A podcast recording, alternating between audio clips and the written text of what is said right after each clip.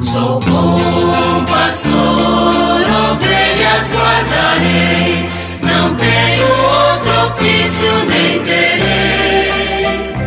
Quantas vidas eu tiver, eu lhes darei. Muito bom dia, meus amados filhos e filhas, ouvintes de nossa querida Rádio Olinda. Vamos continuar nesta quinta-feira apresentando o texto base da campanha da fraternidade, cujo tema é Fraternidade e Educação, com o lema Fala com sabedoria, ensina com amor. Nós estamos na reta final da segunda parte do texto, o julgar, e vamos falar hoje sobre educar para o diálogo. Assim diz o texto base. Jesus também educa pelo diálogo. Sua capacidade de iniciar uma conversa com os seus interlocutores demonstra seu apreço ao uso da palavra como meio de envolver a pessoa em sua inteligência, memória e afetos. A disposição de Jesus em ouvir os pedidos, os relatos de dor e sofrimento, as perguntas, é sinal de uma pedagogia em que o ensino está associado interativamente ao reconhecimento do outro como pessoa capaz de compreender e de agir, iluminado por uma nova luz. Subjaz uma compreensão do ser humano como ser de razão e da palavra. Essa pedagogia do diálogo, presente em outras tradições culturais e filosóficas, foi assumida na comunidade eclesial a partir da exemplaridade de Jesus, desde a forma literária de uma das mais antigas obras da patrística como Diálogo com Trifão de Justino de Roma, até as mais recentes metodologias sinodais. No âmago da evangelização e da educação na perspectiva cristã, aposta-se no diálogo como atitude fundamental para relações suavemente humanizadas. Ensina o Vaticano II a importante relação entre fraternidade e diálogo.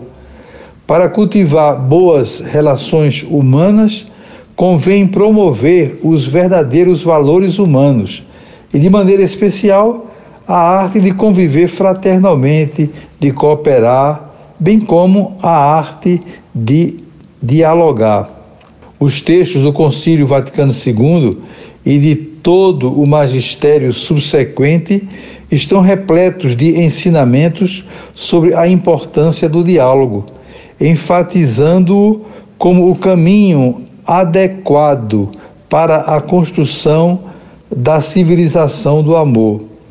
É fato que o Concílio Vaticano II foi ele mesmo um evento marcado pela perspectiva dialogal, o que permitiu troca de aprendizados e avanços inigualáveis na relação com cristãos não católicos, com crentes não cristãos e com homens e mulheres não crentes.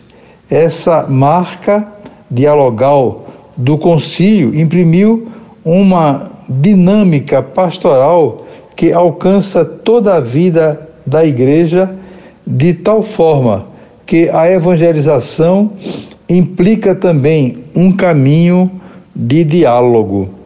O Papa Francisco, ao tratar da, na Constituição Apostólica Veritatis Gaudium dos critérios para a renovação e relançamento da contribuição dos estudos eclesiásticos para uma igreja em saída missionária, aponta o diálogo sem reservas, não como mera atitude tática, mas como a exigência intrínseca para fazer experiência comunitária da alegria da verdade e aprofundar o seu significado e implicações práticas. Nenhuma pedagogia que se diga cristã poderá abster-se de operar o diálogo em todos os níveis e com todos os sujeitos, desde a educação no âmbito familiar, nas instituições formais de ensino, nas organizações civis do Estado, os cristãos hão de primar pelo testemunho do diálogo.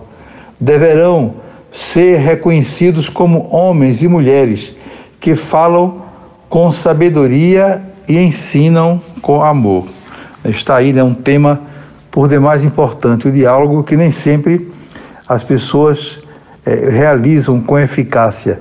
Às vezes falta paciência para dialogar, se esgota a paciência no, em geral e o diálogo fica em segundo plano. Modo que é muito importante nós termos diante dos olhos essa necessidade que é fundamental. Se houvesse mais diálogo, certamente muitos problemas eh, que se agravam não seriam resolvidos com mais facilidade, porque haveria conversa, haveria bom senso e tudo seria resolvido com muito mais tranquilidade e paz.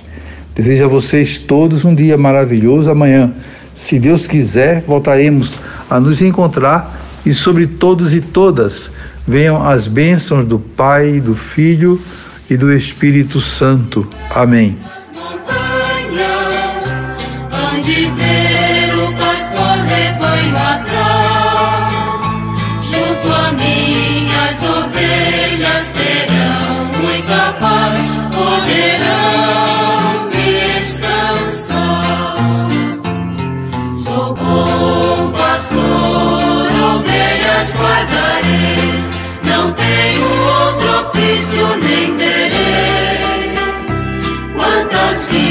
Eu tiver